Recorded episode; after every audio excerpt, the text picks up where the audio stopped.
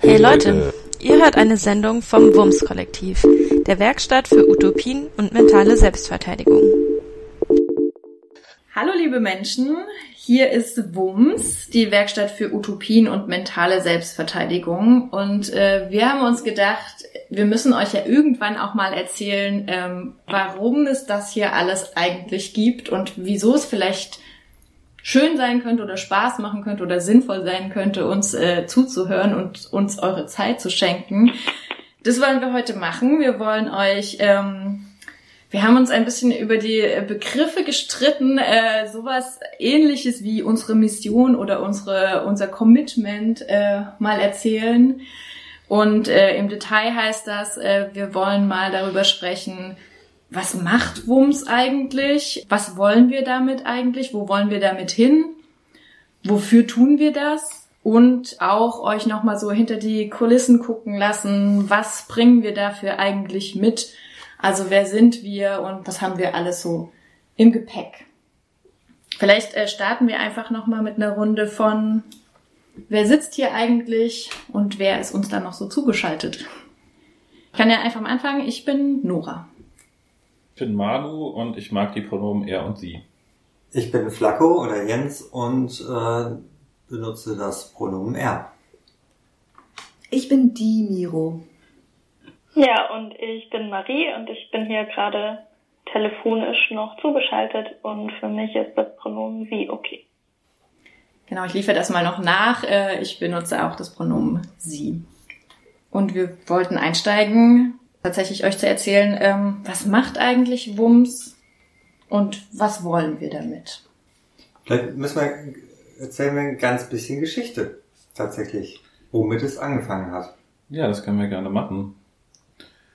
Ähm, naja, es war ja so ein bisschen so, dass vor allem Flacke und ich irgendwie in einer anderen Gruppe, in der wir politisch unterwegs waren, immer mal wieder auf dieses Thema mentale Selbstverteidigung gestoßen sind und sich da aber eigentlich nie ergeben hat, dass wir uns damit mal intensiver beschäftigen. Und dann haben wir das Rebellische 2019 genutzt, um äh, uns mal ganz konkret Gedanken zu machen und damit auch mal so ein bisschen rauszugehen und mal Leuten irgendwie zu zeigen, was, was wir darunter so verstehen unter mentaler Selbstverteidigung. Es ja nicht so, dass das ein stehender Begriff wäre, sondern eher so anhand dieses Wortes, was in, unserem, in unseren Diskussionen aufgetaucht ist, eher so ein, eigentlich brauchen wir sowas wie mentale Selbstverteidigung. Und äh, damit hat es ein bisschen begonnen. Und wir haben erste Workshops dazu konzipiert und im Rahmen dessen äh, sind die drei anderen tollen Menschen dazu gekommen und wir haben beschlossen, das in Form eines Kollektivs weiter voranzubringen, diese Idee. Ja, ich bin sozusagen eine von denen, die da angeworben wurde auf dem tollen rebellischen Zusammentreffen.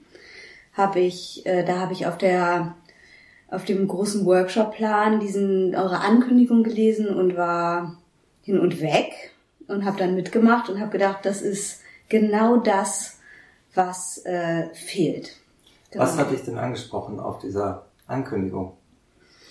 Weißt du es noch? Naja, einfach, dass die, dass die Themen, worauf wir ja wahrscheinlich gleich noch genauer eingehen werden, überhaupt, überhaupt mitgedacht werden. Und das auch noch, ähm, also jetzt sowas wie Gefühle oder Körper, dass die eine Rolle spielen und dass nicht nur abstrakte Diskussionen uns dahin führen, irgendwas äh, zu gewinnen oder einen Schritt weiterzukommen, da habe ich gedacht, okay, das ist, das ist so eine, ähm, eine Riesenlücke, die gefüllt werden kann. Und dass das dann auch noch kollektiv gedacht wurde und anstatt, dass jetzt alle alleine zur Psychologin laufen, dass wir uns da gemeinsam und kollektiv drüber Gedanken machen und das in unsere politische Arbeit mit einbeziehen, das fand ich einfach den Knaller.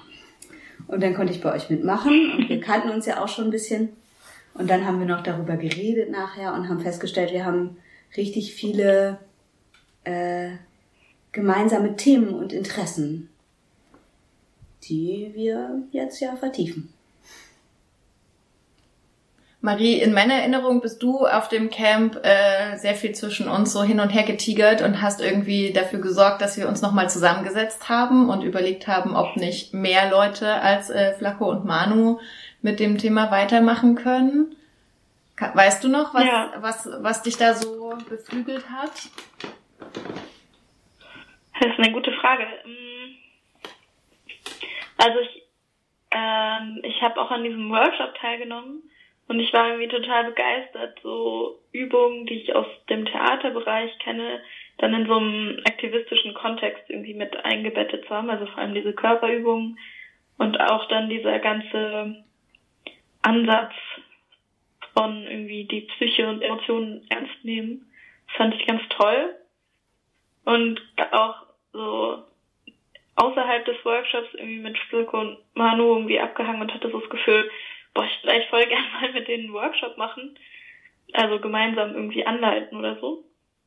Und habe dann gefragt und ich, äh, genau, ich kannte euch ja alle außer Miro schon länger und hatte immer so das Gefühl, wenn wir irgendwie zusammen aktiv waren. Das hat mir total viel Spaß gemacht und das war genau die Art von Aktivismus, die mir irgendwie Freude bereitet und bei der ich das Gefühl habe, so, so wir, kommen, wir kommen irgendwie weiter. Ja, genau, ich habe da einfach gemerkt, dass ich total Lust hatte, gemeinsam mit euch so ein Kollektiv zu starten. Ja. Und fand es dann auch voll schön, dass Miro dazu gekommen ist. Hm. Ähm, aber ich habe gedacht, vielleicht, ähm, also ich fand das, ich hatte irgendwie voll Lust, diese Themen mit euch zu arbeiten und ich bin am Anfang ein bisschen über diesen Begriff mentale Selbstverteidigung gestolpert und habe mich gerade gefragt, ob vielleicht Manu oder Flacco Lust hätten, irgendwie zu erklären, wie sie da drauf gekommen sind und warum ihr so dieses Gefühl hattet von, wir bräuchten sowas wie mentale Selbstverteidigung. Mm, also ich erinnere mich viel so daran, dass, äh, dass wir schon auch so eine Parallele, sage ich mal, zu diesem Selbstverteidigungsbegriff gesehen haben. Ne? Und so dieses so, mit welcher Haltung äh, wollen wir irgendwie in politische Auseinandersetzungen gehen, die auch an unsere psychische, emotionale Substanz gehen könnten, zum Beispiel. Ne? Also wie mhm. können wir irgendwie für eine Standfestigkeit sorgen, die aber auch irgendwie eine Leichtigkeit hat, so was Federndes oder so, ne? Und ähm, naja, und irgendwo steckt für mich da auch so eine Selbstermächtigung oder sowas drin, irgendwie die, also ne, das wirklich zu lernen, sich damit auseinanderzusetzen und halt auch anzuerkennen, so die Psyche ist ein umkämpfter Raum und äh, in diesem Kampffeld macht es Sinn, sich verteidigen zu können. Und also vielleicht sowas wie Resilienz, also, also Widerstandsfähigkeit irgendwie äh, zu steigern oder so. Weiß nicht, willst du noch was ergänzen? Hm. Naja, also ein, ein, Teil der Gedanken kommt tatsächlich auch aus einer Beschäftigung mit, äh, was macht das mit uns, politisch aktiv zu sein, eben auch an sich Dinge anzugucken, die man lieber nicht sehen will. So sei es Lebensverhältnisse von zum Beispiel Geflüchteten, diese Chancenlosigkeit, äh, ne, also dann, dann diesem, die, genau, es gibt viele Themenfelder, mit denen sich Aktivistinnen beschäftigen, die einfach einem nicht gut tun. Wo man lieber, wo viele Menschen lieber wegsehen, weil es wehtut auch, weil es, weil es angreift. So. Und dazu kommen noch die Dinge, äh, wo wir als Aktivistinnen oder als Menschen, die für solidarische, für gleichberechtigte äh, Strukturen und Verhältnisse uns einsetzen, wo wir halt deshalb angegriffen werden. So, von Leuten, die halt lieber autoritäre und unsolidarische Gesellschaftsverhältnisse aufrechterhalten wollen. So, und dass es da gezielte, ne, ein gezieltes Fertigmachen auch gibt oder gezielte Angriffe, die eben auch auf die Psyche zielen. So, dass, dass auch äh, Repression vor allem ja psychisch wirkt. Beispielsweise. Und dann erinnere ich mich auch noch daran, dass es auch in so einer Zeit oder Phase oder so entstanden ist, in der wir uns auch in unseren aktivistischen Kontexten, in denen wir so unterwegs waren, viel mit so das Patriarchat in uns, Rassismus in uns und so auseinandergesetzt haben. Und was macht das eigentlich auch mit uns, wenn wir halt irgendwie äh, feststellen, wie wir da sozialisiert wurden, so, ne? Und wie, wie greifen wir uns da vielleicht auch selber teilweise an und wie können wir halt irgendwie einen angenehmeren Umgang damit finden, äh, so dass daraus halt irgendwie was Empowerndes, Bereicherndes für uns entsteht. So. Und da hatte ich auch ganz viel den Eindruck, es geht auch um sowas wie, also welche Rolle spielen Stimmung und Atmosphäre, in denen wir uns solche Sachen anschauen. Ne? Also wie können wir das so gestalten, dass wir uns trauen, da reinzugehen, uns trauen, das anzugucken, was da auch in uns steckt, so, ne? Und das fand ich irgendwie auch immer wieder einen ganz wichtigen Themenbereich in der Gestaltung von Camps, von Workshops, so. Wie schaffen wir eine Atmosphäre, in der wir uns öffnen können, uns selbst gegenüber, auch, aber auch anderen gegenüber? Hm. Und wenn jetzt die Frage ist, was tun wir oder was wollen wir, dann äh, war ja, habt ihr jetzt auch schon gesagt, einer oder der gründende Gedanke erstmal, wir wollen ähm, Workshops machen. Genau, und also vielleicht können wir im ersten Schritt nochmal gucken, was war der Gedanke dabei? Also warum schreiben wir nicht Texte oder weiß ich nicht? Ja, warum wollen wir Workshops machen und was wollen wir da zusammenbringen? Na, also eine Sache, die ich da auf jeden Fall irgendwie erinnere, ist, dass wir halt auch Lust hatten, eben vor allem auch unsere Körper damit einzubeziehen. Und also ich kann jetzt, glaube ich, in einem Text schwer irgendwie meinen Körper in politische Arbeit mit einbeziehen. Und das finde ich nicht so leicht. Ne? Und, und Körper lernen von Körpern, würde ich sagen. So, ne, das macht schon Sinn, dass man sich dabei begegnet, sich sieht, irgendwie auch in Resonanz zueinander gehen kann und also und auch ein interaktives Erlebnis hat. Und dann war halt auch immer ganz, ganz klar für uns so, wir sind ja selber auch Lernende in diesem Bereich. Das heißt, es soll auf jeden Fall auch die Möglichkeit geben, dass auch andere ihre Erfahrungen, ihr Wissen, ihre äh, Erinnerungen und so mit einbringen können. Und das nicht so ein, äh, wir bestimmen den Inhalt und die anderen können das konsumieren wird. So. Ja. Ja, ich finde auch, ähm, also in Workshops, genau, man sieht sich, es ist was ganz anderes als Texte zu lesen, wenn wir äh, genau, wenn wir gemeinsam Übungen machen, dann haben wir ja auch, also wir wollten ja vor allen Dingen Workshops auf Camps geben. Das war so unsere erste Idee, was jetzt leider wegen Corona nicht stattfindet. Da ist es, da finde ich es vor allen Dingen faszinierend sozusagen mit ähm, ganz bestimmten Leuten, die sich ja auch, die ja auch politisch aktiv sind und die auch eine Erfahrung haben, äh, wie funktioniert eigentlich politische Arbeit, zusammen diese ähm, Erfahrung machen. Mhm. Und zusammen darüber ins Gespräch kommen und zusammen so ein Bewusstsein dafür zu schaffen, welchen Angriffen sind wir eigentlich täglich ausgesetzt? Was sind da eigentlich meine Strategien, um damit umzugehen? weil ja auch ein erklärtes Ziel ist, äh, kollektive Wege daraus zu finden, ist das natürlich auch ganz gut, gleich so anzufangen. Da haben wir irgendwann das äh, schöne Wort gefunden von der Entprivatisierung des äh, Psychischen äh, in unseren Diskussionen.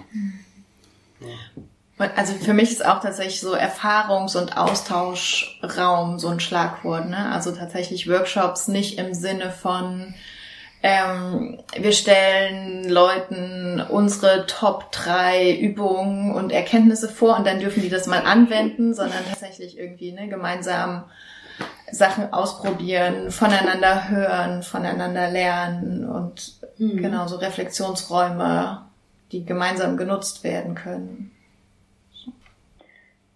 Ja, für mich geht es auch darum, eine kollektive Praxis gemeinsam zu entwickeln. Und dafür braucht es nämlich auch diese Räume, in denen wir gemeinsam diese Übungen machen.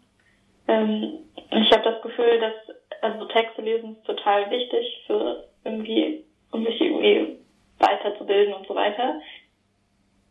Für dass manche Sachen, ähm, kann, die kann, die können wir schon lesen, aber ähm, eigentlich muss die mein Körper so richtig erleben, damit das richtig funktioniert, das irgendwie dann umzusetzen oder Gemeinschaft erleben. Mhm. Ähm, ja, und genau, also ich, ich glaube auch manchmal, dass also manche ähm, Erkenntnisse sind, glaube ich, auf so einer kognitiven Ebene schon auch bei vielen Leuten vorhanden, aber ähm, die das Erfahrung noch gar nicht so da oder irgendwie ähm, ein Wissen da, ob wir dafür sorgen, dass diese Sachen, die in meinem Kopf irgendwie da sind, auch in meine Praxis irgendwie einfließen. Mhm. Ja. Ja, voll. Ich finde es auch voll den wichtigen Punkt, dieses so von der kognitiven Ebene auf in den Alltag zu kommen, ne? Das ist, glaube ich, auch was, was ich bei ganz vielen Sachen gar nicht alleine hinkriege. Also, ne, wenn ich versuche, Dinge in meinem Leben zu ändern und irgendwie weiß, äh, körperliche Bewegung und vielleicht sogar Yoga täglich wäre total gut, kriege ich das noch trotzdem nicht hin, das irgendwie zu machen und irgendwie sowas äh, mit anderen gemeinsam zu machen, steigert auf jeden Fall äh, extrem die Wahrscheinlichkeit, dass ich das in meinem Alltag verankert kriege. Ja. Ja, und ich finde auch einfach, dass Körper so, also bisher einfach so wenig eine Rolle in, im politischen spielen, ne? Aber also all unsere politischen Erfahrungen schreiben sich in unseren Körper nieder und wir können auch durch unsere, also durch einen guten Zugang zu unserem Körper und irgendwie ein, ein bewusstes Auftreten, eine bewusste Haltung oder so, uns auch ganz anders bewegen in politischen Räumen so, ne? Und die sind halt einfach Teil von allem, was wir machen und das wird halt häufig, glaube ich, nicht so wahrgenommen oder es ist wichtig, die, die Wahrnehmung dafür zu schärfen, zumindest. So würde ich es vielleicht eher sagen. Ja. Mhm. Da würde mich ja interessieren, wann und wie ist euch das klar geworden? Dass es da einen Zusammenhang gibt, dass das Emotionen, das Körper, dass das Psychische eine Rolle im Politischen spielt.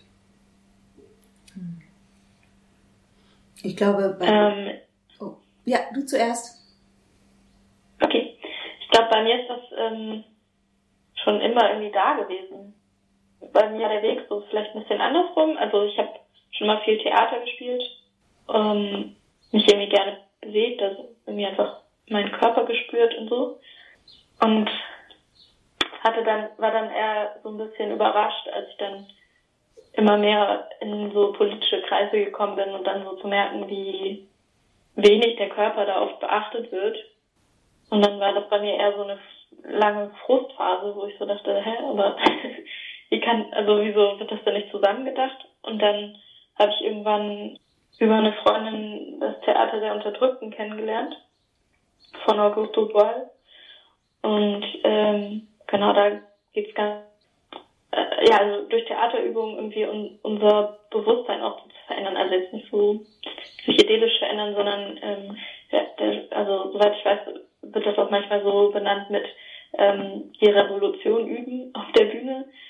Ähm, genau, und einfach irgendwie durch Sachen, die ich mit meinem Körper ausdrücke, dann anders in die Welt rausgehen zu können und so. Und da habe ich dann das erste Mal gemerkt, oh, diese Sachen, die sich in mir drin so verbunden anfühlen, fühlen sich für andere Leute auch so verbunden an. Also ich glaube, bei mir war es eher eine Negativerfahrung. Also eher so, so ein Feststellen von, das ist nicht Teil dessen und das funktioniert für mich irgendwie nicht. Also so ein, ähm, ich kann nicht äh, stundenlang auf harten Stühlen bei Plena sitzen, die sich bis mitten in die Nacht ziehen. Und das hieß in vielen Stellen, aber ich musste rausgehen aus dem Prozess und konnte nicht mehr teilhaben. So. Und äh, ich kann bestimmte äh, krasse Spannungen im Raum irgendwie nicht, also ich kann da nicht einfach drüber hinweggehen, so. Ich nehme die wahr und ich will damit auch was machen und das hat, also ich glaube, hat bei mir erstmal dazu geführt, geführt, dass ich an bestimmten politischen Formen von Auseinandersetzungen oder bestimmten äh, in bestimmten Thematiken, wo irgendwie das so gar nicht Teil sein durfte, auch nicht mehr mitgemacht habe so. Und dann war für mich eher so der über über eine Auseinandersetzung mit meinen eigenen Gefühlen von okay, wie, vielleicht komme ich ja irgendwie selber damit besser klar und dann kann ich auch so cool sein wie alle anderen und kann auch Eisblockmäßig da besser mitmachen so ähm, war eher so ein Prozess, wo ich dann gemerkt habe, ah, okay, und irgendwie so diese Gefühle, die haben auch was physisch mit meinem Körper zu tun, auch so viel in der Auseinandersetzung mit gewaltfreier Kommunikation. Und dann aber mehr und mehr auch auf Zusammenhänge stoßen, wo sowas durch Außenraum haben darf. Und wo ich irgendwie gemerkt habe, so wow, okay, cool. Also so, ne, wir können uns auch gegenseitig sagen, wie es uns mit bestimmten Themen geht und warum die uns wichtig sind und warum wir vor bestimmten Sachen Angst haben. Und das darf man und also so. Ich glaube, das war eher so von hinten wieder reingeschlichen.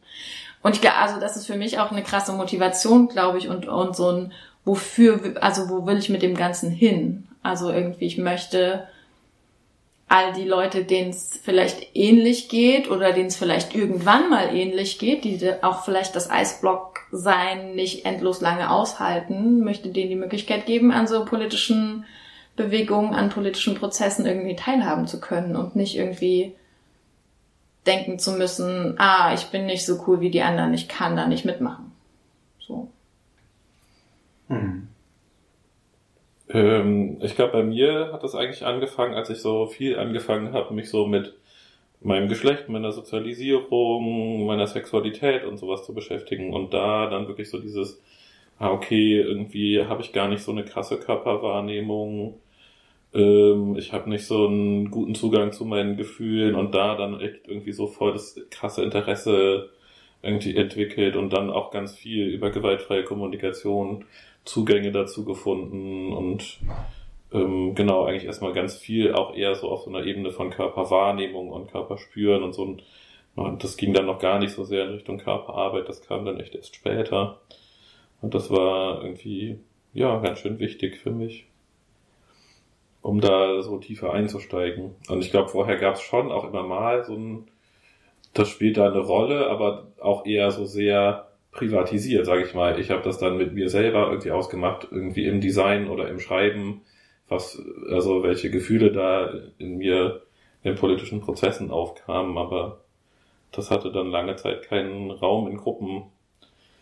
Und, und wo es mir, glaube ich, auch häufig schon begegnet war, waren halt so Texte der zapatistischen Bewegung. Also wo ich den Eindruck hatte, da spielt es ganz viel eine Rolle und da hat es viel Raum auch so ähm, zur Kollektivität und Gefühle und Emotionen. Ja.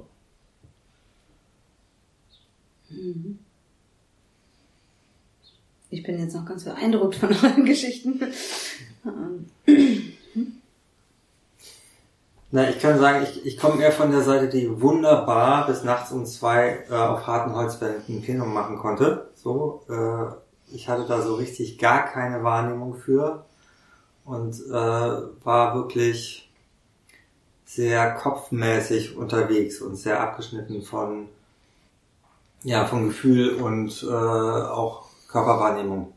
Und ich würde sagen, ein wichtiger Punkt, wo ich da zum Teil beinahe auch verzweifelt bin dran, ist äh, zu merken, wie wenig auf diese Weise äh, es möglich ist, so internalisierte Unterdrückungsverhältnisse wie Patriarchat, wie Rassismus, wie Klassen, Klassismus und so äh, da ranzukommen.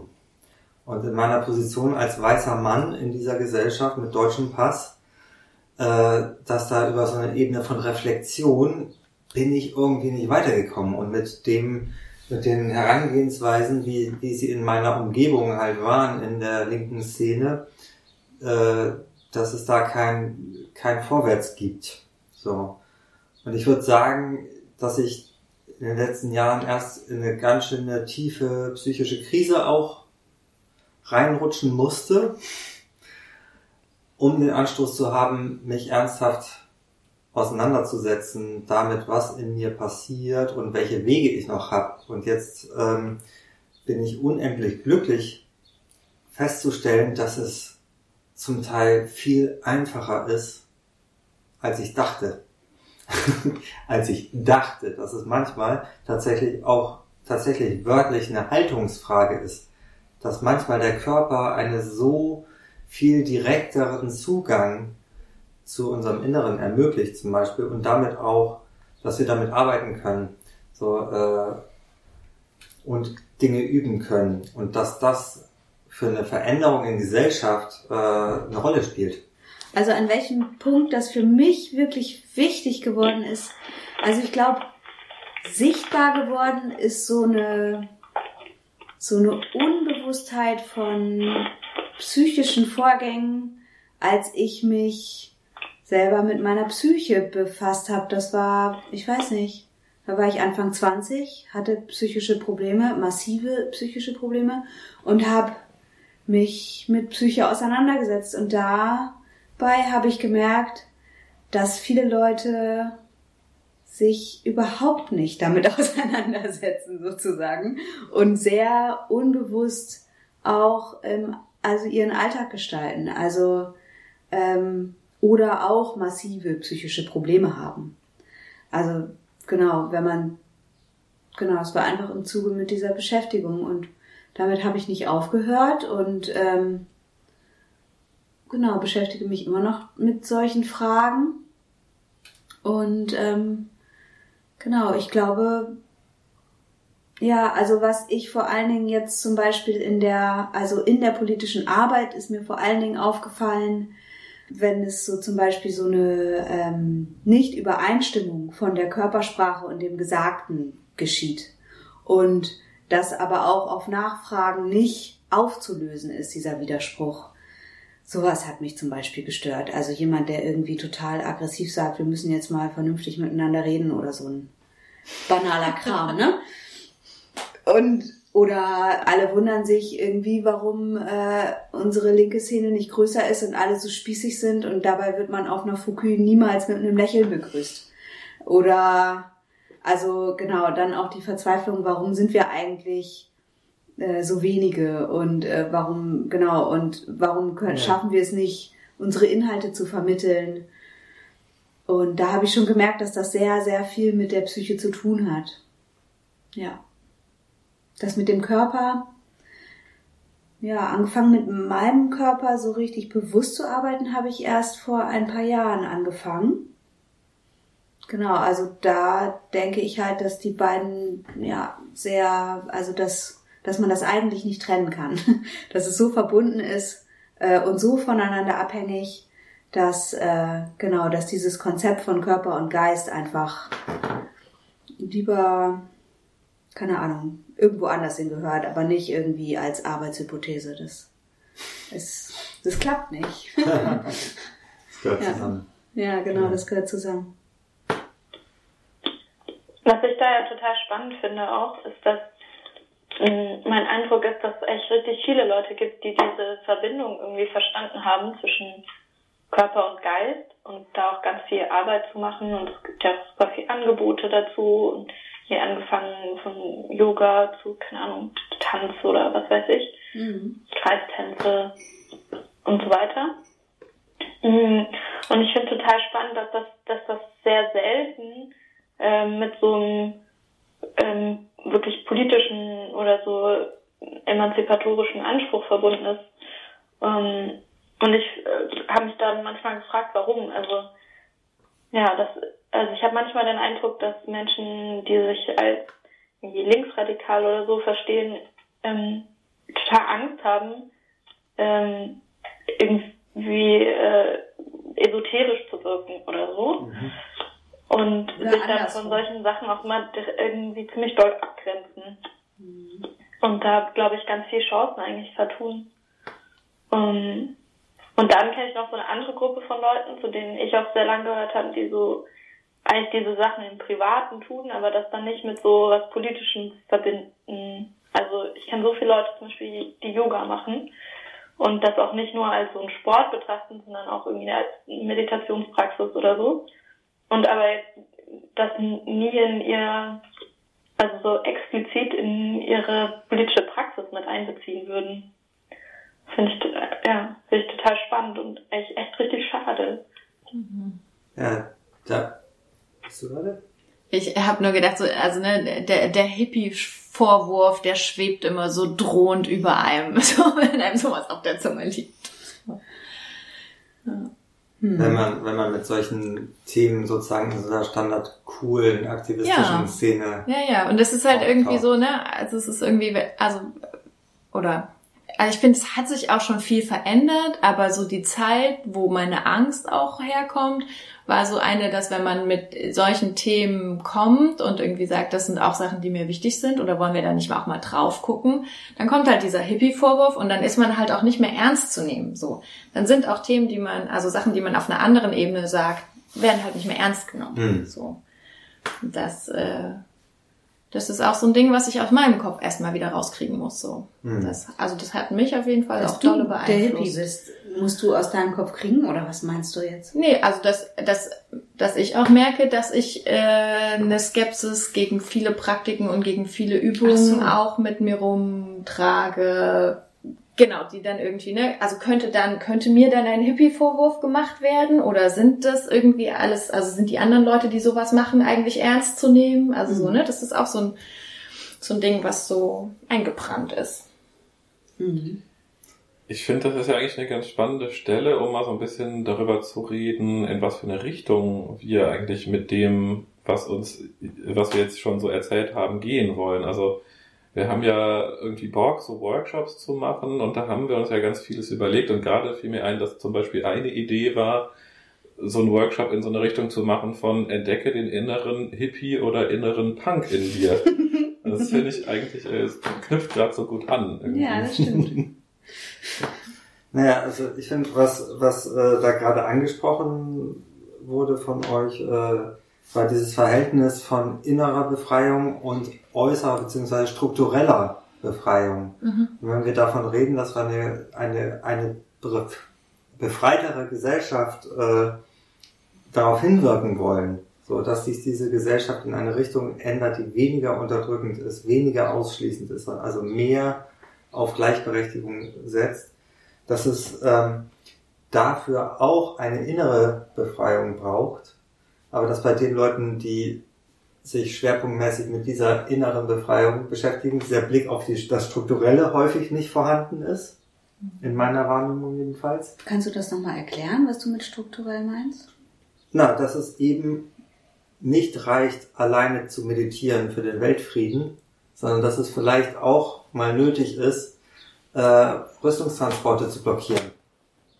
Mhm. Weil es ne, konkrete Handlungen gibt im Außen, in den Strukturen, die es zu verändern gilt. So, und also da erlebe ich häufig bei den Leuten, die, deren Blick so auf diese inneren Prozesse schwerpunktmäßig ist, dass sie eben diese systemischen Zusammenhänge oder politischen Zusammenhänge nicht im Blick haben und umgekehrt eben die Menschen, die sehr politisch denken und sehr diese gesellschaftlichen und strukturellen Zusammenhänge im Blick haben, die inneren Prozesse nicht im Blick haben und jeweils da eine große Skepsis ist. Mhm. Und ähm, ich glaube, was uns auch als Kollektiv verbindet, ähm, ist dieser Ansatz, dass wir denken, es braucht beides.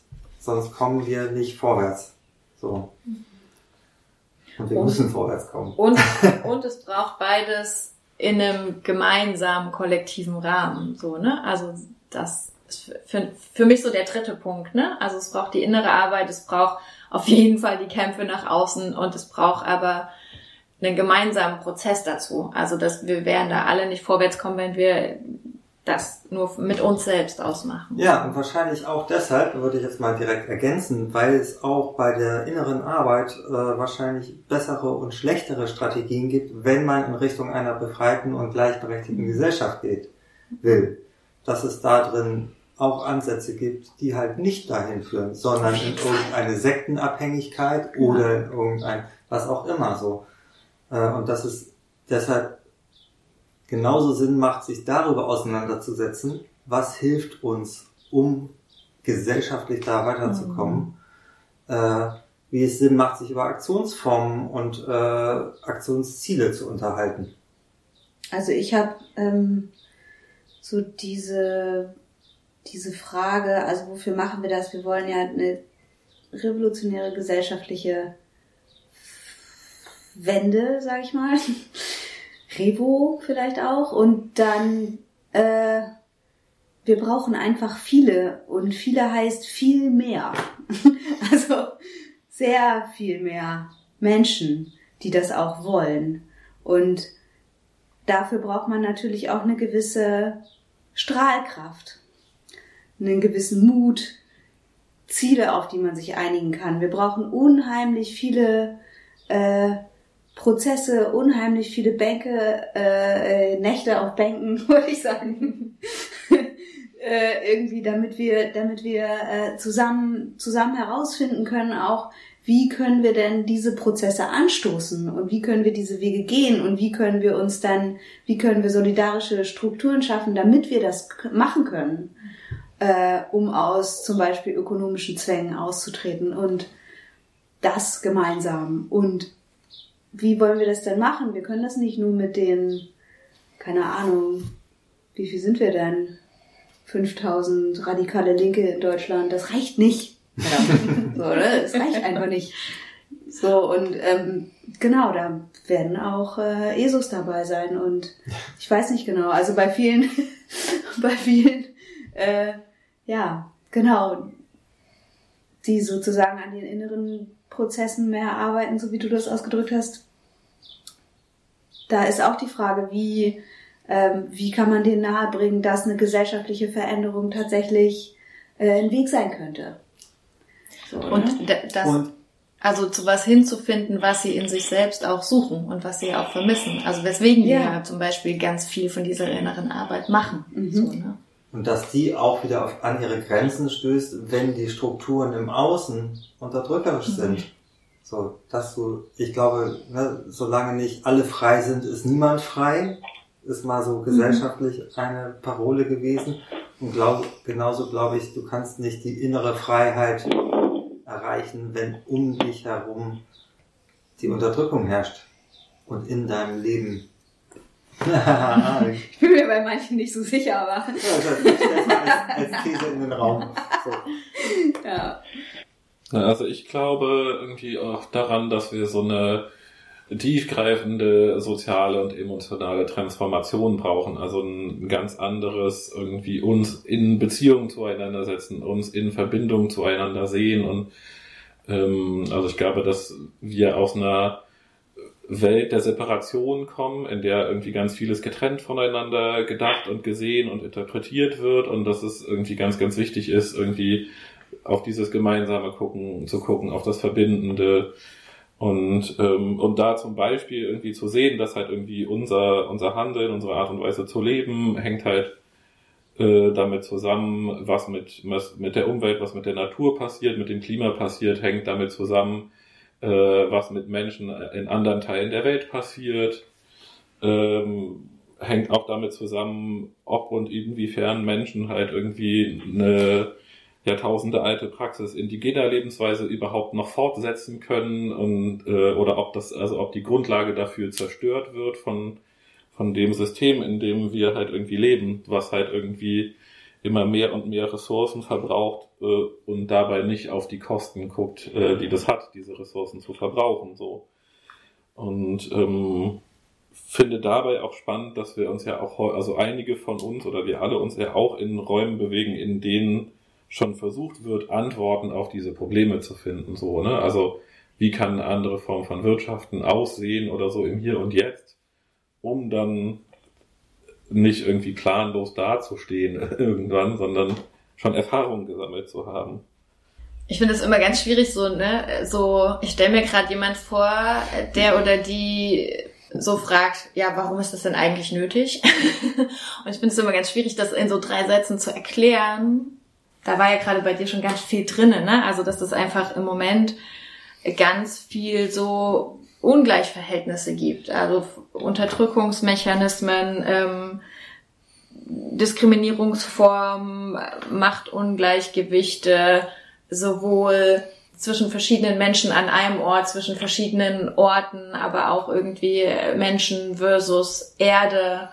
Und da einfach ganz viel, glaube ich, bis jetzt immer Sachen so, also die Auswirkungen dessen einfach immer so irgendwo verstrandet sind oder, oder nicht immer stimmt überhaupt nicht, aber an vielen Stellen und es, aber es, dieser, dieser einfache Spruch, so wie es ist, kann es nicht weitergehen. Also ich finde, der passt da einfach immer wieder. Also das geht einfach nicht endlos lange so. Na, wir steuern auf eine oder wir befinden uns äh, in einer monströsen planetaren Krise. So, wir sind dabei, uns als eigener Spezies den Lebensraum zu nehmen. Und dieses Wir ist, äh, ne, das sind nicht alle Menschen gleichermaßen, sondern das ist eine, Systemlogik, das ist ein, ein Wirtschaftssystem und ein Gesellschaftssystem, was ganz stark durch diese patriarchale Logik von mehrwertigen und wenigerwertigen Menschen äh, geprägt ist, von einem Ausbeutungsverhältnis gegenüber anderen Menschen und gegenüber der Natur. Und wenn wir es nicht schaffen, da umzusteuern, im großen Stil, äh, ja, muss ich jetzt, also, äh, dann werden wir einfach die, die Lebensräume auf dieser Erde extremst minimieren. So für Menschen, menschenähnliche Lebewesen. So.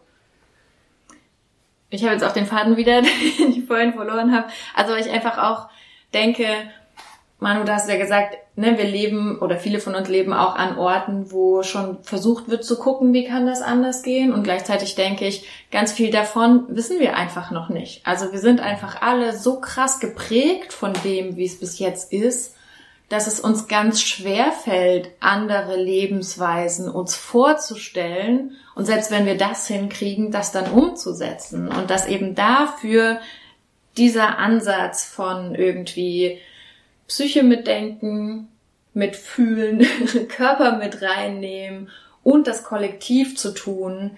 Also da ist einfach meine tiefste Überzeugung, dass das ein ganz wichtiger, wenn nicht der einzige Weg ist, um neue Lebensweisen, neue Umgangsweisen zu entdecken. Und da sage ich gar nicht, dass es die schon gibt. Also da gibt es bestimmt super viele Ansätze, von denen wir lernen können und wo wir uns austauschen können. Aber ich glaube, das ist auch einfach ein Weg, der entsteht erst, wenn wir ihn gehen. So und das mhm. dazu möchte ich beitragen. Also das ist irgendwie so ein, das ist also dass wir diesen Weg gehen, bevor irgendwie nichts mehr ist, wo wir langgehen können. So. Mhm. Naja, was mir gerade noch eingefallen ist, was ich einen wirklich wichtigen Aspekt finde, auch ist halt irgendwie, es gibt so viele Menschen, so viele Regionen, die halt von Ausbeutung, Zerstörung, Vertreibung und Krieg betroffen sind. Und ich bin davon nicht betroffen, aber es ist mir total wichtig, irgendwie solidarisch zu sein mit diesen Leuten, die das erleben müssen, so, weil ich ja durch irgendwie die Art und Weise, wie ich hier leben kann, auch mit dazu beitrage, dass das denen passiert. Mhm.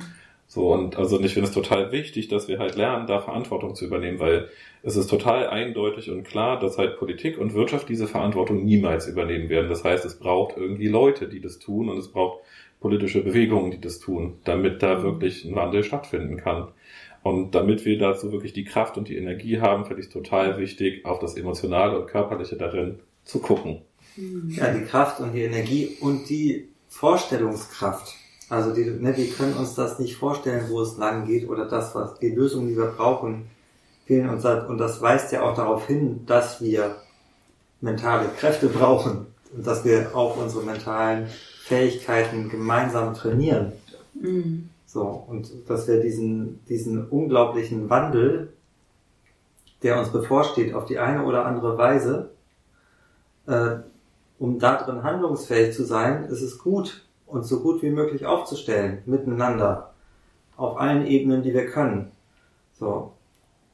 Um nicht auf Autopilot da durchzurennen und von unseren Gefühlen von Angst und äh, Verzweiflung oder sonst wie Reflexen gesteuert zu werden in diesen Situationen, sondern mhm. miteinander gut all diesen Situationen begegnen zu können und da drin, ja, als, als eine Kraft, die handeln kann, die was verändern kann, wirken können. Das wäre also ich finde, es macht auch nochmal gerade deutlich, warum wir Werkstatt für Utopien und mentale Selbstverteidigung heißen, so, ne? Also eben so eine Werkstatt, so ein Ausprobierraum, Entwicklungsraum, Experimentierraum und es geht dabei um Utopien. Es geht um Dinge, die noch nicht real sind, aber hoffentlich irgendwann werden. Ja, und was ich gerade auf jeden Fall auch nochmal so gedacht und gemerkt habe, ist, ich glaube, ich finde diese körperliche und emotionale Arbeit auch wichtig, damit ich halt irgendwie Leuten, die halt irgendwie aktiv sich daran beteiligen oder dafür aussprechen, dass diese schlimmen Sachen passieren, Ausbeutung, Zerstörung, Vertreibung, Krieg, Rassismus, Sexismus, ähm, dass ich denen was entgegensetzen kann und dabei authentisch sein kann. So, und dafür muss ich irgendwie, glaube ich, einen guten Zugang haben zu meinem Körper und zu meinen Gefühlen, so. Also, weil ich auch, also sonst weiß ich nicht, wie, wie ich denen irgendwie auf einer Augenhöhe begegnen kann oder so, oder auch, ja, vielleicht ist es auch das, wo ich denke, so, wenn ich darin authentisch bin, dann hat es vielleicht am ehesten noch eine Chance, äh, zu einer Veränderung zu führen oder so. Ja, wir haben ja jetzt eher so darüber gesprochen, wofür wir das machen, auf so einer ganz großen Ebene von Utopien, gesellschaftlicher Transformationsprozesse und so. Ich finde aber nochmal spannend, mehr dahin zu gucken, wofür machen wir diese Workshops? Also was ist sozusagen kleinteiliger so unsere Motivation, das zu tun, was wir als Wumms tun wollen? Also so ein bisschen haben wir dazu ja schon mal was gesagt, ne? Also so diesen, diesen Austausch und Reflexions- und Lernraum und Übungsraum zu schaffen. Geht es so ein bisschen in die Richtung? Mhm. Mhm. Und also mir ist vorhin aber auch nochmal eingefallen, also ne, dass, dass wir ja auch nicht die Einzigen sind, die in die Richtung was machen. Überhaupt nicht. Genau, also bei weitem nicht und auch nicht Ja. die Ersten, bei, Ja. auch bei weitem nicht. Und ich glaube, darum geht's mir schon auch. Also da irgendwie, also es ist eine witzige Form vielleicht, äh, Workshops anzubieten, um rauszukriegen, was machen andere denn schon so zu dem Thema. Aber also da waren Workshops ja auch nicht unsere einzigen Ideen, genau. Aber das, äh, also darum geht's mir auch und irgendwie so Workshops waren jetzt so das, wo wir gesagt haben, damit starten wir erstmal. So. Ja, und ein, also ein Gedanke dabei finde ich auf jeden Fall unter den Leuten, die politisch, gesellschaftsverändernd äh, aktiv sind und wirken wollen, bei denen, unter den Leuten es zu erleichtern, über diese Themen sich zu unterhalten, darüber in Austausch zu gehen und äh, Ansätze dafür zu finden, ah, äh, oder auch zu gucken, wo brauchen wir denn?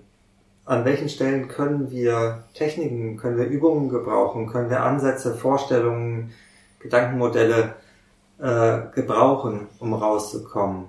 Wie holen wir uns gegenseitig aus, äh, aus einem Schockzustand, zum Beispiel so als Notfalltechnik, ne? wenn nach, Mhm. nachdem wir einer krassen äh, Polizeigewalt ausgesetzt waren bei einer Räumung einer Aktion beispielsweise.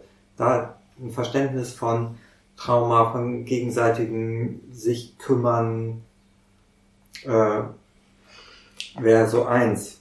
Wie stärken wir uns gegenseitig? Dafür gegenseitig und individuell. Wie kommen wir in eine gute, in einen guten Stand, äh, um handlungsfähig zu sein?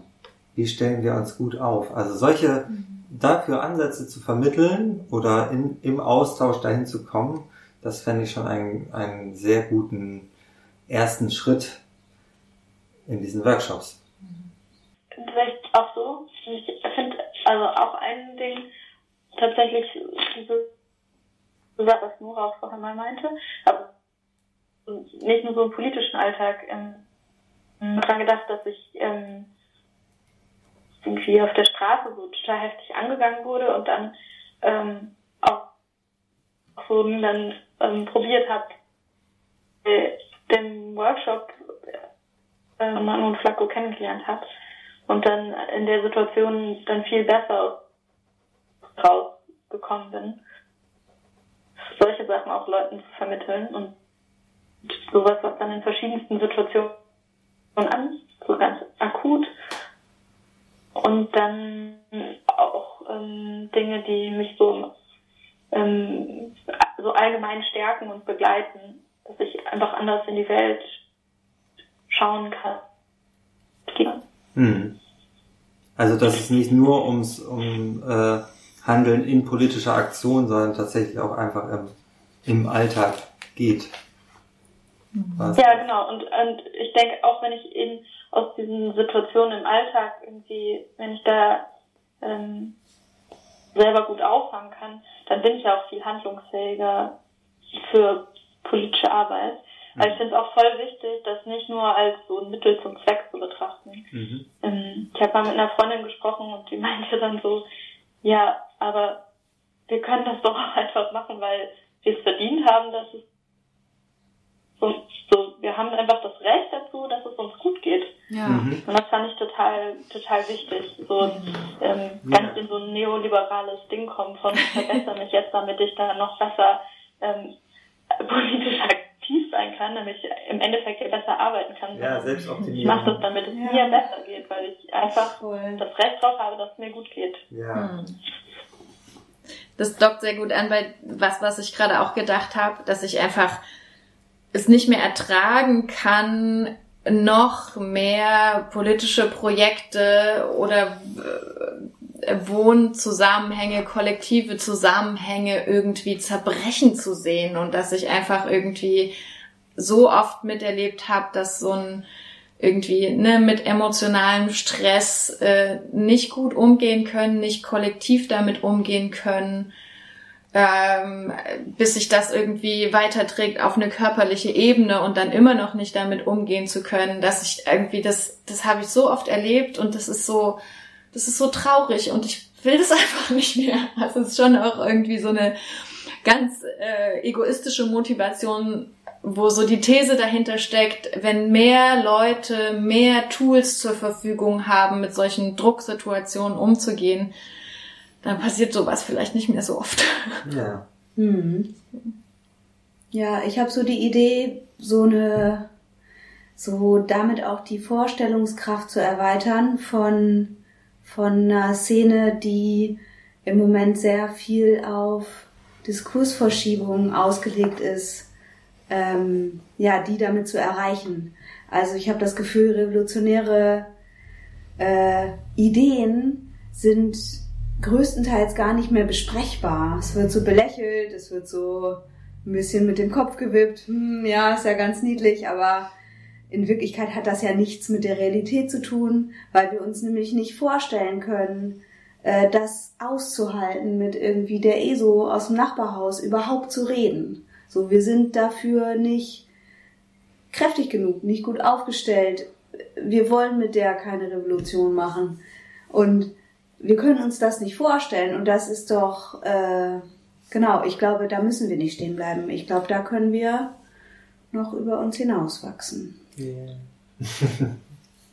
ja, ich glaube, mir geht's auch ganz viel um so Empowerment und irgendwie Erweiterung von Handlungsfähigkeit. Ich denke da zum Beispiel auch an sowas wie in Vorbereitung auf direkte Aktionen über Gefühle, über Emotionen, über mögliche Gefahren, Ängste, sowas reden zu können, äh, es zu schaffen, in unseren Gruppenprozessen, in unseren Treffen Scham abzubauen, einen coolen Umgang mit Konflikten zu lernen, äh, aus so einer Schuldlogik auszubrechen. Und also ich glaube, es gibt da so viele Bereiche, in denen wir äh, uns gemeinsam gegenseitig irgendwie noch weiterbilden können, die eigentlich dazu beitragen können, dass wir handlungsfähiger werden und dass wir auch widerstandsfähiger sind, dann mhm. letzten Endes so. Und genau, auch so der Umgang mit ganz starken Gefühlen, so, das finde ich auch so, was mache ich, wenn Gefühle so super doll sind irgendwie und ähm, ja, das finde ich auch einfach super spannend, da ähm, ja, in gemeinsamen kollektiven Austausch und auch in Flow zu kommen dann. So. Mhm. Hm.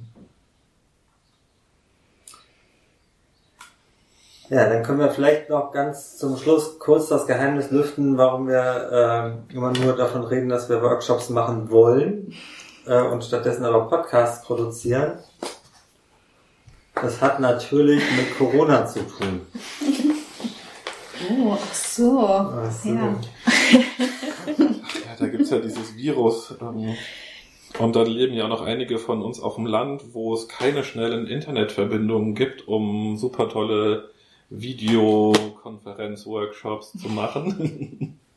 Genau, deshalb haben wir uns in den letzten äh, Monaten darauf versteift oder äh, ne, haben, haben das gewählt, äh, statt unsere Workshops Live-Workshops auszuarbeiten, gerade diese Inhalte und auch einzelne Übungen in, in Form von Audio-Podcasts äh, Leuten zur Verfügung zu stellen. Und die findet ihr, wie gewohnt, auf unserer Seite. wums-kollektiv.org Genau, und auch da äh, gilt natürlich das Prinzip äh, des Austauschs und des ins Gespräch kommens. Also auch das ist nicht als Einbahnstraße gedacht, sondern irgendwie wir freuen uns über Kommentare darauf, wir freuen uns über E-Mails, ähm, genau, über Anregungen und das Ganze ist ja auch äh, noch in den Kinderschuhen, wie man so sagt. Warum eigentlich? Egal. also wir sind erst im Anfang damit und äh, genau, da kommt noch ganz viel in nächster Zeit und äh, da könnt ihr natürlich auch alle Einfluss drauf nehmen. Also so Vorschläge zu äh, Themen sind da auch ganz willkommen. Ja, und natürlich machen wir uns auch schon irgendwie Gedanken darum, ob und wie eventuell doch auch wieder Workshops möglich sein könnten, in denen man sich sehen kann, in denen man sich begegnen kann, äh, ganz direkt und unmittelbar, ohne dass irgendwelche digitalen Medien dazwischen sind. Genau, da werdet ihr bestimmt was von uns hören oder könnt es nachlesen dann auf der Seite. Ja, dann sagen wir erstmal Tschüss. Vielen Dank fürs Zuhören und ähm, bis bald. Tschüss. Tschüss. Tschüss.